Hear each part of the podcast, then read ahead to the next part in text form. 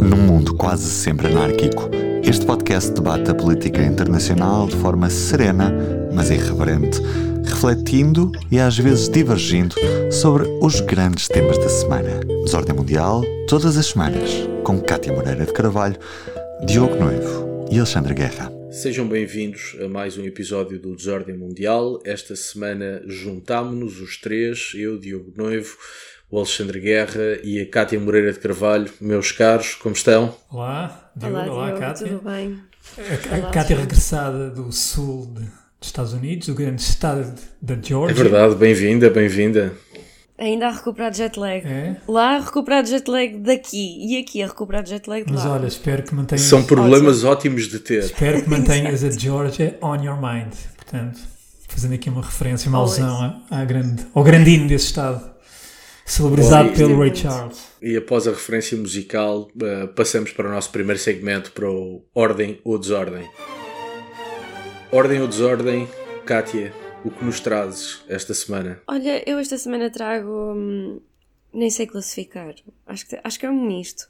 Ah, e eu já explico porquê. Porque, ah, enfim, agora que começou o Campeonato Mundial de Futebol, no- pela primeira vez num país muçulmano, hum, a Al-Qaeda, ou sobretudo o, o seu branch no Iémen, que é a Al-Qaeda na, na Península Arábica, veio hum, pedir, quase exigir hum, aos seus seguidores para, enfim, para evitarem assistir, para evitarem ver ou ir até e assistir aos jogos de, do futebol. Um, não fez nenhumas ameaças, não fez nenhuma ameaça de violência, nem, nem, nem pediu aos seus seguidores para cometerem violência ou ataques, como aconteceu noutro, no- com outros eventos, noutras alturas, e isto muito provavelmente por causa do Qatar ser um país muçulmano, mas pede aos seus militantes para não assistirem e critica o Qatar por, e cito, trazer pessoas imorais, homossexuais, sowers, tipo, enfim, perpetradores de corrupção e ateus, até à Península Arábica. Fim de citação. E, portanto, dizem também que este evento vai divergir a atenção que deveria ser colocada na ocupação de países muçulmanos e também de opressores, ah, e portanto aquilo que eles pedem é que as pessoas não assistam, não, não vejam ahm, o, o futebol e os jogos de futebol. Ahm, e pronto, eu digo que isto é um bocadinho ordem ou desordem, porque é, é desordem, porque estamos a falar de um grupo terrorista, obviamente, mas por outro lado é ordem porque se calhar pela primeira vez deve haver um, come- comentários ou, ou, ou, ou ahm, enfim, ou está-me a faltar a palavra, mas, mas comentários da, de um grupo terrorista que não exorta à violência e acho que isso é um bocadinho de ordem. Hum, acho que neste, neste caso, ah, embora o motivo da Al-Qaeda obviamente não seja o mais correto, o argumento que eles usam é que estão- a- levar, o Qatar está a levar ao Qatar, um país muçulmano, a desordem, não é? Aquilo que eles consideram imoral e que para nós são valores ocidentais. Hum, acho que se calhar eles têm um bocadinho de não pelos motivos corretos, mas ao apelar à não, à não assistência dos jogos de futebol no Qatar, se calhar não é assim tão mau. Certo, eu vou, apesar de não perceber nada de, de futebol, eu também eh, vou ficar pelo, pelo Mundial eh, e vou falar do Mundial numa ótica de ordem, numa referência breve à seleção do Irão. Os jogadores iranianos, no seu primeiro jogo contra a Inglaterra, decidiram não cantar o hino nacional e fizeram-no ah, como uma forma de protesto ah, contra a violência da teocracia iraniana sobre as mulheres, em particular ah, num gesto de apoio ou de solidariedade para com os protestos que estão em curso no Irão e do- dos quais nós já falámos aqui também no, no Desordem Mundial. Não é a primeira vez que a seleção iraniana ah, tem um símbolo, um gesto simbólico de apoio à, aos protestos no Irão. Já em setembro, num jogo particular, apareceram em campo com blusões que tapavam o símbolo da seleção e que tapavam também a bandeira iraniana. Isso foi claramente um gesto de protesto também. E para mim, eh, confesso que é uma verdadeira alegria eh, nesta época de ativismo infantil e irresponsável uh, ver gente com uma enorme coragem política e também com uma enorme coragem física, porque importa lembrar que não é disparatado pensar que os jogadores do Irão poderão sofrer represálias pelo gesto de apoio que tiveram neste seu primeiro jogo. E portanto, acho que este, este gesto, embora simbólico, tem, tem muita força. O futebol tem um enorme poder mediático, uh, chega de forma transversal a vários segmentos da população. O Mundial é um palco internacional e, portanto, que a seleção iraniana decida uh, ter um gesto de solidariedade importante eh, de apoio não só às mulheres iranianas, mas a algo muito mais vasto que é a luta pela liberdade no Irão, parece-me um sinal digno de ordem que vale a pena referir. E, portanto, apesar de não perceber nada de futebol, fiquei muito entusiasmado com este gesto dos iranianos no primeiro jogo. Ah, e, e de referir também que o selecionador nacional iraniano, que eu descobri que é português, Carlos Queiroz, já toda a gente sabe isto, eu descobri esta semana. Tu descobriste uh, esta semana? Eu descobri esta semana. Carlos Queiroz teve umas declarações que me pareceram muito dignas também, um, apoiando os seus jogadores e dizendo que eles têm todo o direito uh, de se manifestarem como bem entenderem, que essas manifestações estão perfeitamente em linha com aquilo que é uh, uh, as normas ou aquilo que são as normas da FIFA. E portanto, o Carlos Queiroz, quer pelo apoio aos jogadores, quer pelo apoio à causa que os jogadores decidiram abraçar, também me parece que dá aqui um sinal de ordem digno. E, e, e, pronto, saio do Mundial para te dar a palavra a ti, Alexandre. Tu esta semana trazes ordem ou desordem? Trago ordem, ordem na política externa das Filipinas. Eh, eu não sei se recordam os nossos ouvintes, eh, eu já tinha falado no tema das Filipinas em julho, quando foi a tomada de posse do novo presidente eh, das Filipinas, o Ferdinand Bang Bong Marcos Jr., portanto filho do antigo ditador das Filipinas, o Ferdinando Marcos.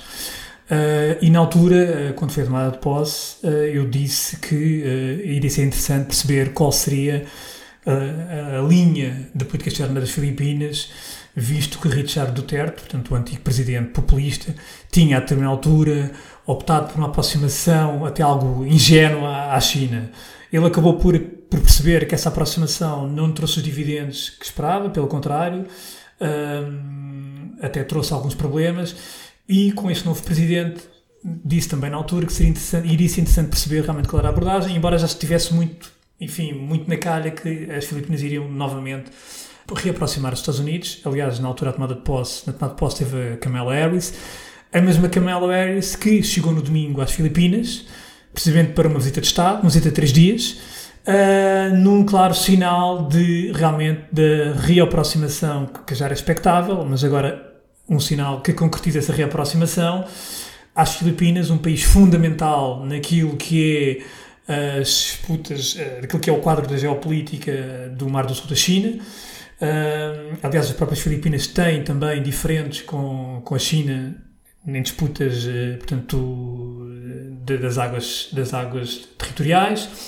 E, portanto, uh, os Estados Unidos voltam a ocupar um lugar, parece, uh, que voltam a ocupar um lugar, um lugar que tem sido um lugar histórico naquilo que é a sua relação com as Filipinas. Aliás, as Filipinas já foram uma colónia dos Estados Unidos e, e, portanto, após aquilo que foi um período do Richard Duterte, uma maior aproximação à China, mas Uh, o novo presidente Ferdinand Bang Bong Marcos Jr.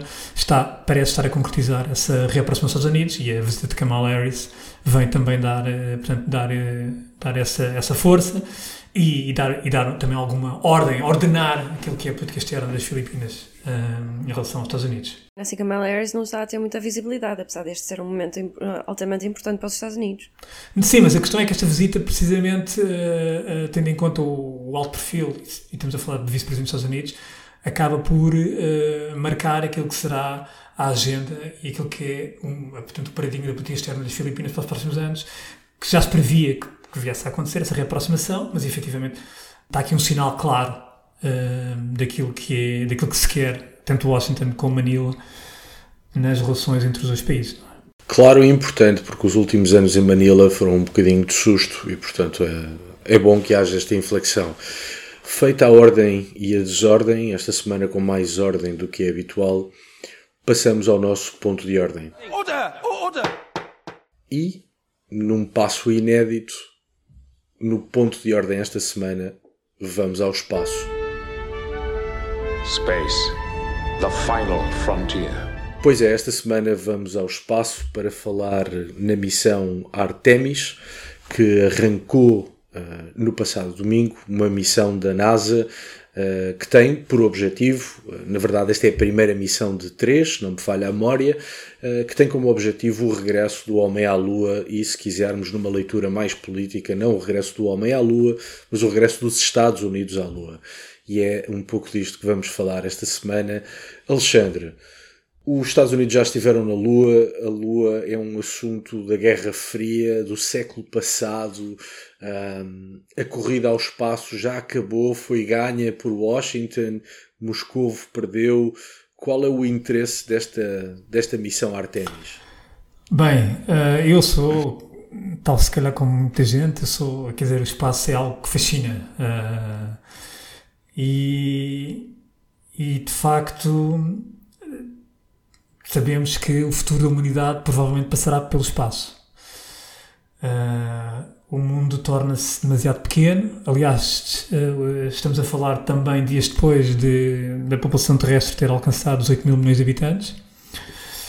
E, e ainda tu, às tuas perguntas, eu diria que uh, a conquista espacial e, a, e a, o regresso à Lua volta a ser um tema quente Portanto, foi um tema de Guerra Fria, sem dúvida. Aliás, preciso ver que os grandes, os grandes marcos da conquista espacial deram-se precisamente numa lógica de disputa no âmbito da Guerra Fria, nomeadamente... Certa dúvida é porque é que isso é importante hoje.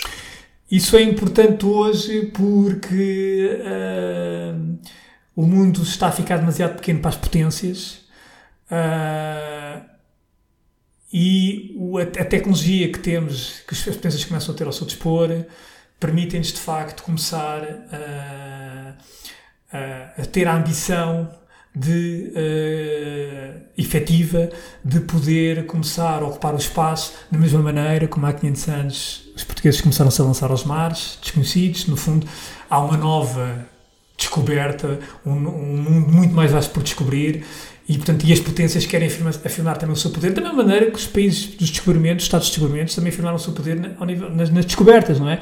E chegaram a determinada altura, deram-se a luxo até de dividir territórios, dividir mundos, dividir, portanto, nações, povos, etc. Ah, eu, eu só queria dizer, para começar esta conversa, que uh, o próprio diretor deste programa, deste novo programa da Artemis e da Orion, que é a cápsula que a Artemis deixou na órbita lunar. Ele próprio disse, o Sr. Howard Wu, que estamos perante um dia, um marco histórico. Precisamente porque, porque é uma nova fase daquilo que é, digamos, a conquista do espaço. E é assim que podemos falar sobre isto. Estamos a falar, de facto, da conquista do espaço, da conquista pelos humanos. E, de, e, e isso passará muito pela, pela capacidade de se criar habitats humanos na, na Lua, porque, porque a Lua será uma espécie de posto avançado para se partir para novos, novas descobertas no, estado, no espaço mais, enfim, no espaço mais, mais, eh, mais sideral, digamos assim, portanto, com Marte e para lá de Marte.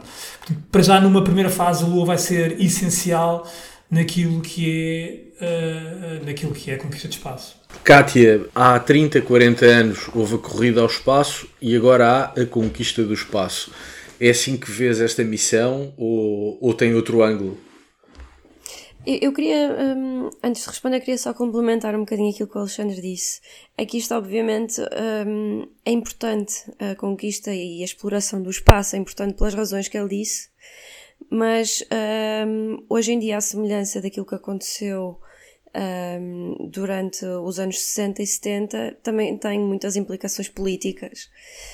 Um, é, é, esta missão Artemis, que é composta por, como disseste, por três uh, fases, esta é, foi a primeira, este lançamento foi a, corresponde à primeira fase, um, visa responder um bocadinho àquilo que a China tem tentado fazer, que é ela própria também ter a, a sua própria uh, espação, estação de exploração uh, espacial, uh, ter também a sua presença na Lua, ter a sua presença no espaço. E, e portanto, e aliás, o último objetivo até da missão Artemis é não só a chegada à Lua e colocar pessoas na Lua outra vez, e a primeira mulher e a primeira negra na Lua, mas é também, na fase final, chegar a Marte. E, portanto, isto é, um, são, é uma tentativa dos Estados Unidos, porque houve um relatório que saiu há pouco tempo, eu não consigo precisar exatamente a data, julgo que foi este ano, uh, que diz que, uh, dos Estados Unidos, é um relatório que foi elaborado por oficiais dos Estados Unidos, que diz que uh, se os Estados Unidos nada fizerem, em 2045 a exploração espacial uh, deles vai ser ultrapassada pela exploração espacial da China e, portanto, isto tem, obviamente, implicações também políticas, um bocadinho à semelhança daquilo que aconteceu nos anos 60 e 70. Uh, eh, os Estados Unidos estão muito preocupados com esta possível ultrapassagem pela China, por causa, eh, obviamente, por causa da, das questões do controle espacial à luz daquilo que são os valores da China. Até porque a China, uma das coisas que fez em 2021, eh, portanto, antes da guerra da Rússia na Ucrânia, eh, uma das coisas que a China fez foi ehm, promover, foi estabelecer, criar uma base de exploração uh, aqui na Terra, em conjunto com a Rússia, e portanto, porque a China quer aproveitar os conhecimentos que a Rússia tem e tinha de exploração espacial. E portanto, os Estados Unidos uh, estão obviamente preocupados com isto por causa das implicações que possam existir a nível político e no futuro, uh, e, e portanto, isto além de também trazer enormes benefícios económicos para os Estados Unidos, porque ao contrário do que aconteceu com a missão Apollo, também foi constituída por várias fases, agora os Estados Unidos estão a tentar também ter parceiros privados e internacionais uh, nesta, nesta missão Artemis. É, é interessante porque a questão, as coisas chamam assim, uh, quem chegar primeiro ao espaço vai ditar as regras, numa primeira fase. Aliás, uh, dos poucos tratados internacionais que aliás são, de, que são dados, pelo menos o, mais importante, que é dado nas disciplinas de controle de armamentos no curso de internacionais, que é o Tratado 67 do Espaço Sideral, é o, é o tratado mais importante a nível de espaço. É um tratado, basicamente, que foi promovido pela União Soviética e pelos Estados Unidos, uh, precisamente para ordenar aquilo que é numa lógica de competição da Guerra Fria e, sobretudo, muito militar e belicista, no fundo, para criar uh, uma zona de, de, de, de, promoção de paz a nível mundial, onde tudo o que fosse desenvolvido no espaço federal fosse em benefício da humanidade. Esse próprio Tratado de 67 proibiu expressamente a colocação de armas de destruição maciça no, portanto, no espaço sideral, nos corpos celestes, portanto, incluindo a Lua. E, portanto, este basicamente é um, é um, é um grande, é o grande tratado da, daquilo que é, uh, daquilo, daquilo, enfim, se quisermos, é o direito internacional público para o espaço sideral.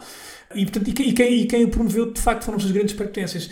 E nessas coisas, quem chega primeiro tem capacidade de, de, de, de, dar as regras. E é preciso perceber, algo que até pouco falou nos avanços que a China tem feito nos últimos anos, sobretudo neste século XXI, há três momentos interessantes naquilo que é a corrida espacial.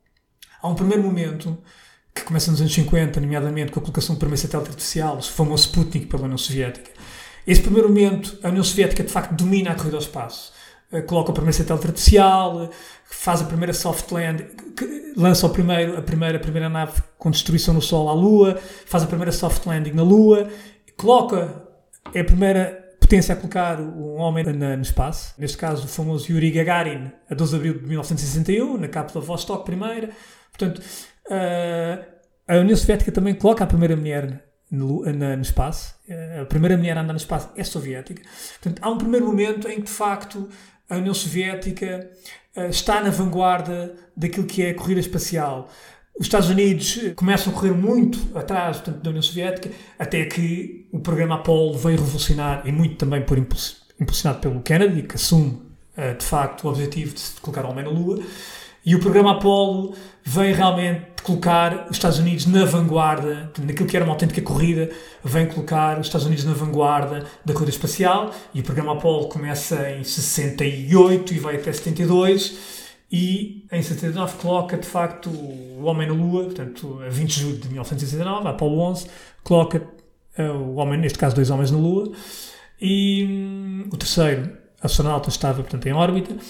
E depois este programa vai até 72, que é precisamente uh, dezembro de 72, é a última vez que há homens, que há homens na Lua americanos. Aliás, faz agora este dezembro, agora é, daqui a uns dias, 50 anos, que é a, a Apollo 17.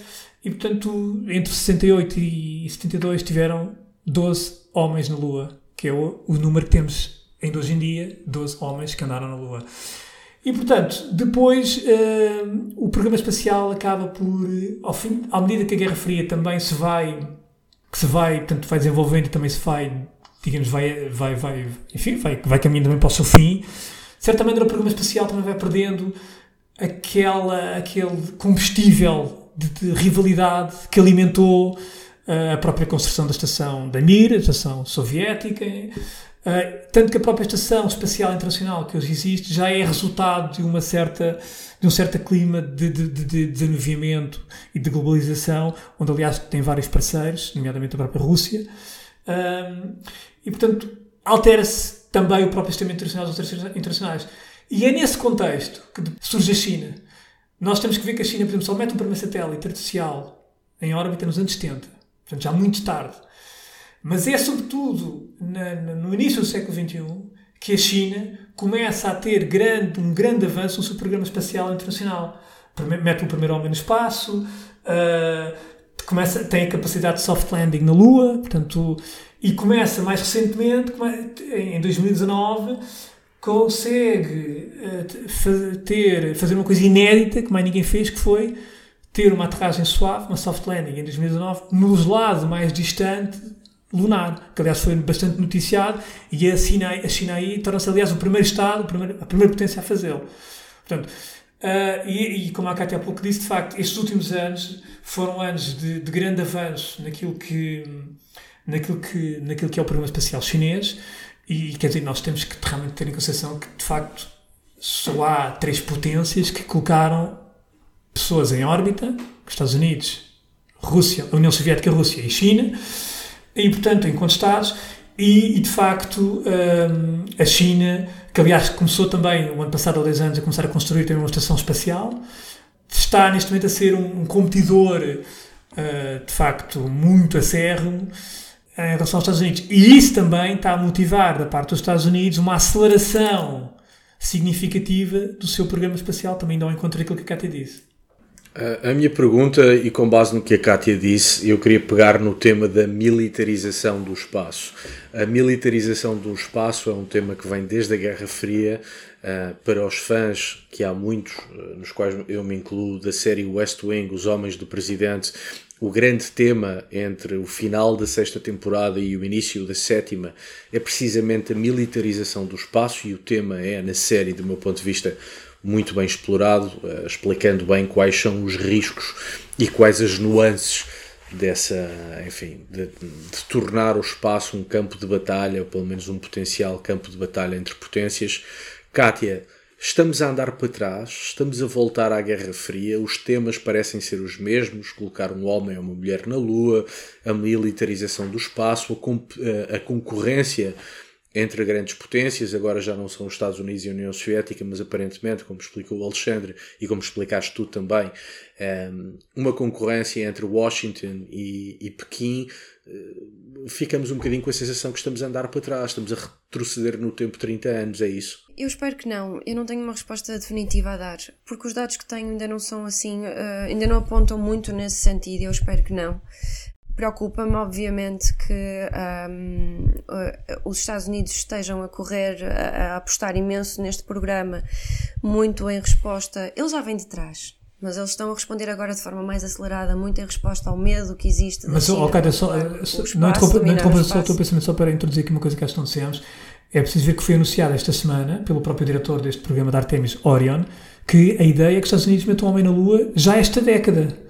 Ou seja, estamos a falar de. E isso acho que foi uma coisa que passou um pouco despercebida, porque não era esse. Os, o, o plano para meter o homem na Lua não era tão, tão imediato. Nós estamos a falar de objetivo de meter o homem no, nos próximos 3, 4 anos, no terceiro voo da, Sim, da esse, esse, plano terá acelerado. Mas Cátia, diz, desculpa, diz, diz. A missão Artemis está, está, está dividida em três fases. A primeira fase é esta que estamos a viver agora, em que é colocar aquela cápsula Orion, que é para testar se de facto, eu, eu também, pode não, pode não parecer normal, mas eu também gosto muito deste tema, uh, que é para testar se de facto a, a, a, película que reveste, este é um dos objetivos, obviamente, mas um deles é, é testar se a película que reveste esta cápsula se é suficientemente resistente ao calor e depois também para testar outras, outras componentes mais físicas. Um, a segunda fase é a Lua uh, é, é, colocar alguém nesta cápsula. E, porque esta cápsula dá para levar pessoas lá dentro e portanto é colocar isto e, e as pessoas lá dentro e ver se, como é que isto corre e depois a terceira fase é justamente depois levar alguém à Lua outra vez ainda nesta década um, Embora os Estados Unidos estejam a acelerar esta corrida agora, muito em resposta a este relatório que saiu este ano, foi em 2022, uh, o relatório que eu mencionei, este programa já vem de trás. Começou com a administração Bush, com um programa que na altura chamava-se uh, Constellation, se não estou em erro.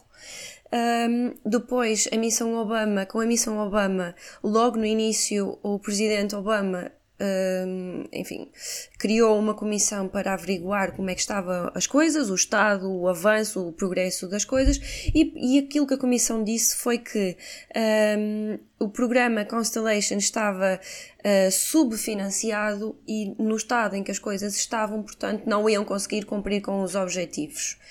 Um, o, que aquilo que Obama fez foi, a dada altura, por causa da falta de financiamento, foi cancelar aquilo que estava a decorrer, portanto, que era este plano de levar as pessoas à Lua outra vez.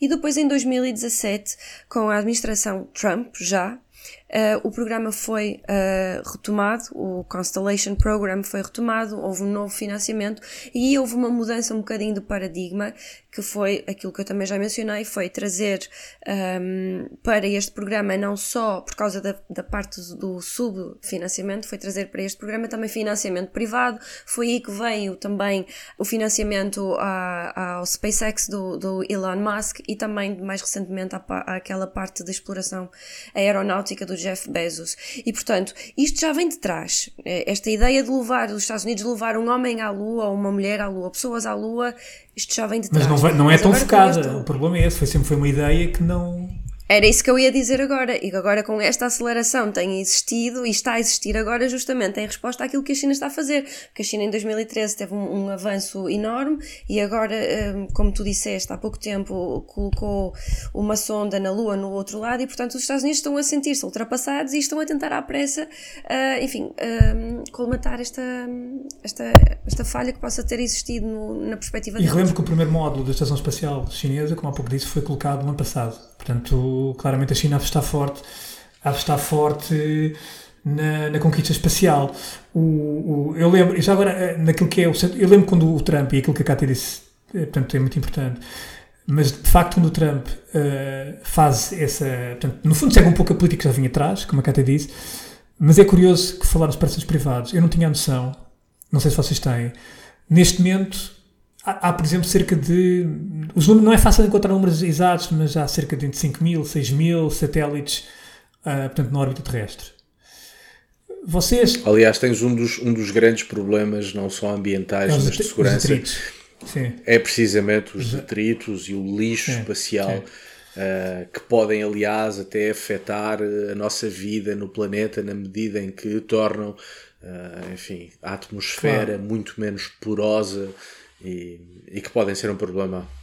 Não me surpreende que sejam os Estados Unidos o país com mais satélites, eh, portanto, artificiais. Mas a questão é quem é que são os promotores dos satélites. O primeiro é a SpaceX. E, e os primeiros lugares são tudo entidades privadas. Por exemplo, o Ministério da Defesa americano só aparece muito cá em baixo. Em quinta. Mas essa é, muito mas essa é a minha pergunta. Vamos lá ver. Guerra Fria, como diria o, o nosso Primeiro-Ministro, amo lá ver o, durante a Guerra Fria, um, o espaço foi um, um, um, objetivo de ciência, mas foi sobretudo um objetivo político de competição entre grandes potências.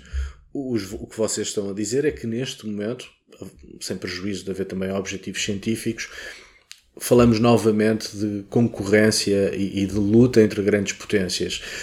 Um, há uma privatização até certo ponto uh, uh, do espaço também, como tu agora estás a dizer.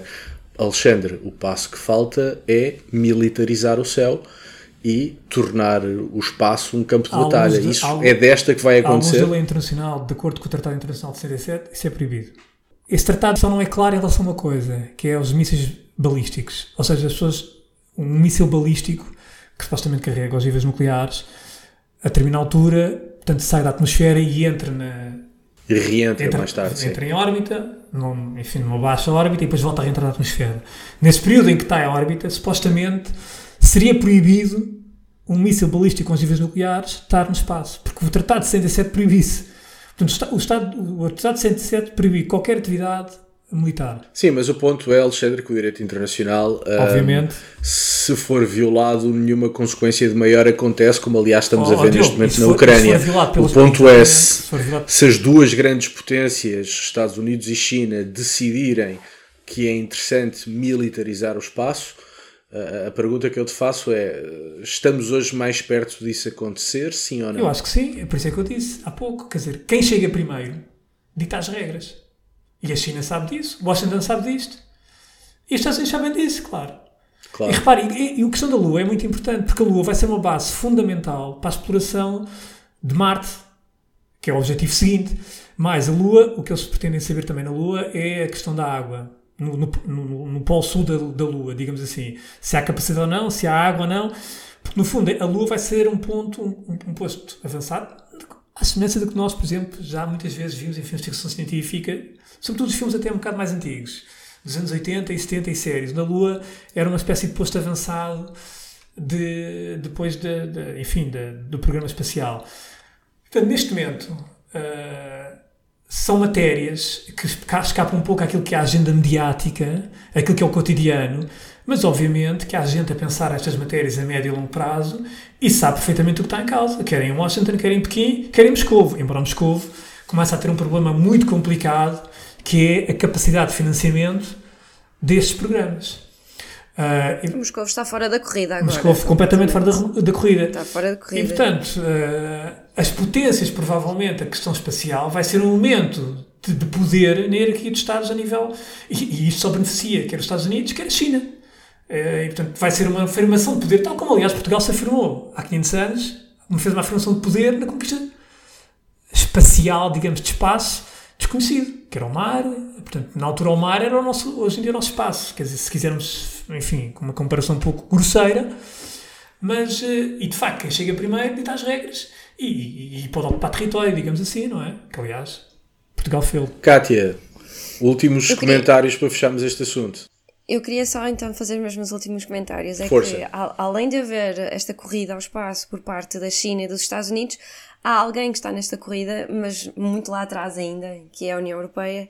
Ah, e a propósito até deste, deste lançamento agora desta missão, o diretor da Agência Europeia Espacial ah, para a Comercialização e Indústria, agora num, num evento que houve numa, numa, numa Space Tech Expo Europe, em, na Alemanha, em Bremen, um, disse que a União Europeia está focada em agora trabalhar para ter total autonomia na exploração espacial um, e, portanto, é aquilo que a União Europeia agora quer fazer e finalmente está a abrir os olhos, está a também tentar autonomizar-se e, um, e, e também ter o seu próprio programa em vez de servir só de apoio a- aos Estados Unidos, porque a União Europeia, houve componentes europeus que também fizeram parte desta missão Artemis e que foram eh, encomendados aqui na Europa por parte dos Estados Unidos. Outra nota que eu queria fazer, isto é mais uma curiosidade, mas irrita-me que estas coisas não sejam ditas de forma correta. Muitas vezes, ahm, na missão, acho que foi no- na Apollo 13, aquela citação que é muito conhecida, que é Houston, we, we have a problem. Mas a verdadeira citação não é essa. A verdadeira citação é Houston, we've had a problem here. Pronto, No passado, portanto. We've had a problem here. Houston, we've had a problem here. Say again, please. Problem. Esta é que é a citação correta. Ah, e só mais, outra, só mais outra nota, eu acho que se nota o meu entusiasmo a falar disto. Um, Artemis e Apolo, na, na mitologia grega, eles são gêmeos. Portanto, agora esta missão foi chamada de Artemis também por causa disso, por ser a irmã gêmea de, de Apolo. E ah, eu acho que isto também é bem interessante. Grande conclusão deste tema, voltámos à Guerra Fria. Mas enfim, acompanharemos o assunto, eh, talvez voltemos a ele e, e com isto passamos ao Sem Fronteiras. Sem Fronteiras, Alexandre Guerra, esta semana, que sugeres? Sugiro um livro, um livro excelente, gostei imenso deste livro, chama-se Os Otomanos, do Mark David Bayer. Muito bom. É um livro editado agora em Portugal pela Temas e Debates. Eh, Este livro, a versão original é do ano passado. O Mark Bayer é doutorado em História pela Universidade de Chicago e dá aulas na, de História Internacional na London School of Economics. Porquê é que eu gostei deste livro? É um livro grande, é um livro, portanto, com muitas páginas, e, e, mas é uma história, uma nova história, uh, digamos, sobre o Império Otomano, mas uma, numa perspectiva de história europeia. Ou seja, não é uma história do Império Otomano de forma isolada, é uma história no contexto daquilo que é a política europeia, daquilo que foi a política europeia ao longo dos séculos. Uh, é um livro, uh, de facto, muito interessante para se perceber realidades atuais, para se perceber conflitos atuais, para perceber também a própria dinâmica que a Turquia hoje em dia tem com a Rússia, com a Europa. É de facto muito interessante e é um livro que uh, integra o Império Otomano naquilo que é a história europeia. E para mim isso, de facto, é mais valia deste livro, que é olhar para, para, para a história do Império Otomano, como também a história europeia e a história, a história euroasiática. E por isso o livro Os Otomanos, de Mark David Bayer, lançado agora pela Temas e Debates, e é um livro que eu acho que é uma excelente prenda de Natal, porque já nos estamos a aproximar, e que ajuda a explicar também, sem ser denso, ajuda a explicar uh, algumas realidades que vivemos hoje uh, nas relações internacionais e naquilo que é a política entre uh, a relação entre os Estados, entre alguns Estados e alguns conflitos também. É de facto um grande livro, eu li-o na versão na edição inglesa, fez-me lembrar algumas das melhores coisas que o Bernard Lewis fez sobre, sobre os otomanos e os, eh, enfim, o chamado mundo árabe. É uma belíssima sugestão. Eu vou, ou esta semana, trago Gabinete de Curiosidade. Picture your mind as a cabinet where you lock up your darkest thoughts o Gabinete de Curiosidades era um local onde nos séculos XVI e XVII se guardavam curiosidades da ciência. Portanto, raridades, coisas ainda não explicadas, eram ao mesmo tempo um lugar de ciência e um lugar de mistério. Ora, foi precisamente o nome Gabinete de Curiosidades um, o nome escolhido por Guilherme Del Toro para a sua nova série um, no Netflix, disponível no Netflix. Guilherme Del Toro é talvez o, o nome mais importante do momento, quer do cinema fantástico, quer do cinema de terror. Ele, nesta série, eh, é uma série que de facto oscila entre as duas coisas, entre o fantástico e o terror. Um, ele usa diferentes realizadores, cada episódio são oito histórias, oito episódios, oito histórias totalmente independentes, cada uma com um realizador diferente, mas no conjunto todas elas falam sobre a natureza humana, sobre a condição humana e fazem-no uh, uh, de perspectivas distintas, não só do ponto de vista da narrativa, mas até do ponto de vista da estética uh, e, e, desde logo, da história. É uma coisa com muitíssimo bom gosto, apesar de estarmos a falar de uma série fantástica, ou terror, uma coisa muitíssimo bem pensada. Guilherme Del Toro é de facto. não é por acaso que ele é um dos realizadores mais respeitados deste género de, de cinema. Um, e, e, e, tem aqui uma outra coisa que me pareceu essa especialmente deliciosa, que é esta série, este gabinete de curiosidades tem inúmeros piscares de olhos, quer a Alfred uh, Hitchcock, quer a Orson Welles. É na verdade, e aliás a forma como a série está montada, é na verdade um tributo quer a Hitchcock, quer a, a, Orson Welles. É uma coisa, enfim, muitíssimo recomendável para quem gosta uh, deste tipo uh, de cinema e deste tipo de, de, de, histórias e que foi algo que me fez muito, muito feliz nas últimas semanas e, portanto, recomendo vivamente o Gabinete de Curiosidades de Guilherme Del Toro na Netflix. Por fim, Kátia, e tu, que nos trazes? Eu esta semana eu acabo com uma música. A música chama-se Let There Be Light de Mike Oldfield, que já estamos a ouvir agora. E esta música tem, uh, numa dada parte da música, tem uh, um excerto um, daquilo que os astronautas Bill Anders, Jim Lovell e Frank Borman leram quando estavam a orbitar a Lua na missão Apollo 8.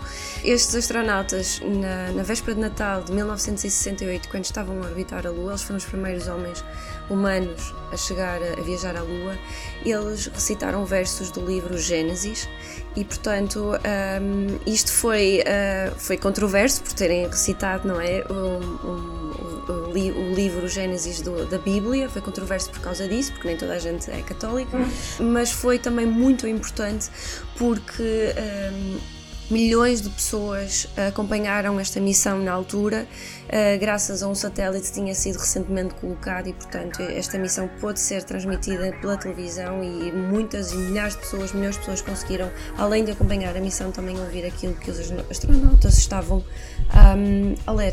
E, portanto, eu deixo esta música que eu acho que ela é muito bonita também por causa disto e porque também conta um bocadinho da história daquilo que de facto aconteceu. E com isto chegamos ao fim de um episódio completamente aluado Uh, foi algo inédito aqui no Desordem Mundial. Uh, não descartamos que possa suceder no futuro.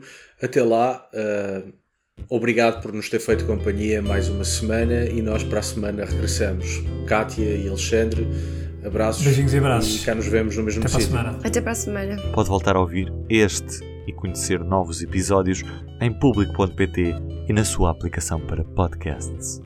O público fica no ouvido.